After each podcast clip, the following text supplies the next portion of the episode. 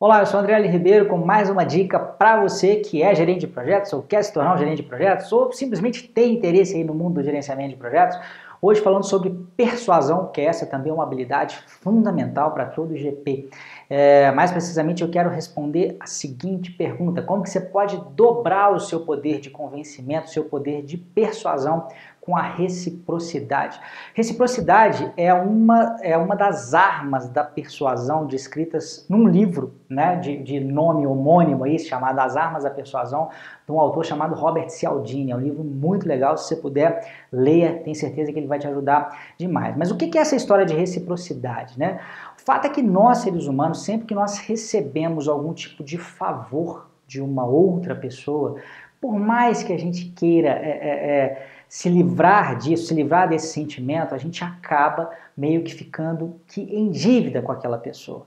Né? E não adianta, você pode dizer que você é totalmente isento, que você conseguiria não ficar devendo esse favor, mas lá no seu íntimo isso acaba acontecendo. Na verdade, é, isso foi inclusive estudado em vários estudos. As universidades americanas eles gostam de fazer uns estudos em ambientes controlados, então, normalmente eles até pagam pessoas né, para participar desses estudos, e num deles, na verdade, normalmente é sempre uma situação simulada. Né? Eles chamaram um conjunto de pessoas com o pretexto de dizer que eles estariam avaliando obras de arte. Só que na realidade o que eles queriam era checar o comportamento daquelas pessoas. Então sempre tinha uma pessoa que era um cara que, que realmente estava participando do experimento, estava avaliando as obras de arte, e tinha um outro cara que era um ator. Na verdade, ele estava só se representando, né? ele fingindo que estava avaliando as obras de arte. Lá pelas tantas, estava né, um dia muito quente, ele saía para comprar uma Coca-Cola para ele, um refrigerante para ele, e voltava com duas Coca-Colas. E dizia lá pro, pro cara que estava com ele, olha, eu vi que você está todo concentrado aí, está muito quente, eu pedi pro cara para dar uma saidinha, eu trouxe uma Coca-Cola para você.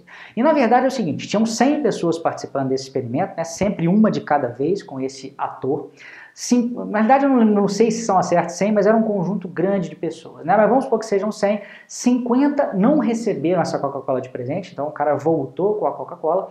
E os outros 50, quando ele voltou com a Coca-Cola, ele simplesmente trouxe uma só e ficou quietinho no canto dele.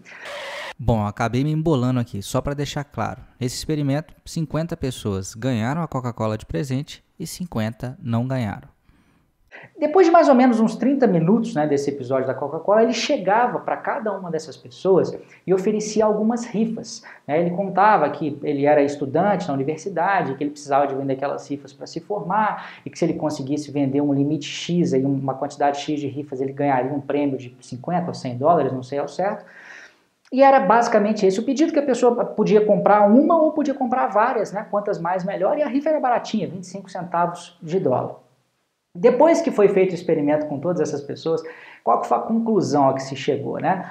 O grupo que recebeu a Coca-Cola é, comprou duas vezes mais rifa do que o grupo que não recebeu a Coca-Cola. Né? Esse é só um dos experimentos que mostram como que essa coisa do favor feito a priori né, meio que cria uma espécie de dívida na gente. E como é que você pode usar isso no seu dia a dia? Eu não quero que você seja um cara que manipule outras pessoas, não é isso.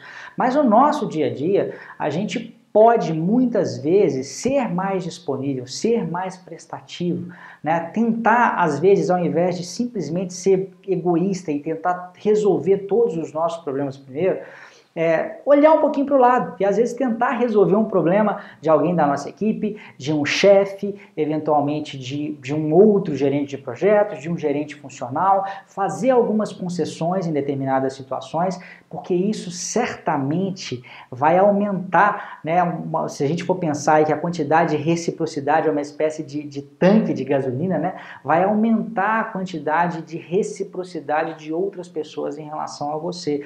E no momento em que você tiver que realmente discutir pontos importantes, né, às vezes até pontos de embate, essas pessoas certamente vão ser mais tolerantes do que você. Esse experimento da Coca-Cola foi só um caso, né, porque eu não vou ficar citando vários aqui, mas uh, os estudiosos do assunto eles mencionam também que a reciprocidade é tão forte porque ela foi fundamental para a própria evolução do ser humano, né? Lá nos nossos ancestrais, quando, dos, dos homens das cavernas, né? até se transformar no ser humano civilizado, é, as pessoas precisavam confiar nas outras, elas precisavam confiar que se de repente elas davam um pouco de comida num determinado dia que estava sobrando, elas iam receber de volta. Então isso meio que moldou é, o nosso comportamento. Mais uma vez, não vai usar isso para o mal, não é para você usar isso como, como forma de manipulação, mas se você instaurar isso dentro de você, né, é, de uma outra forma, né, no sentido de se tornar uma pessoa melhor, mais benevolente, mais disponível, isso vai acabar se voltando né, de uma forma benéfica para você aí.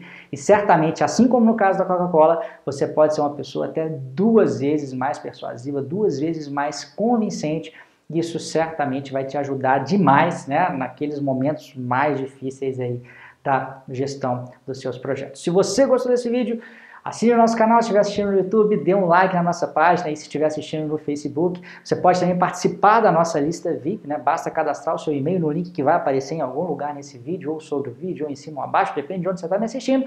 E agora uma novidade, você também pode nos ouvir, né? Os áudios desses vídeos aqui, né? Eles são transformados em podcast e você pode aí colocar no seu rádio, no seu rádio não, né? No seu MP3 player, do seu carro, do seu iPod, enfim, você pode aprender muito sobre GP com a gente aqui.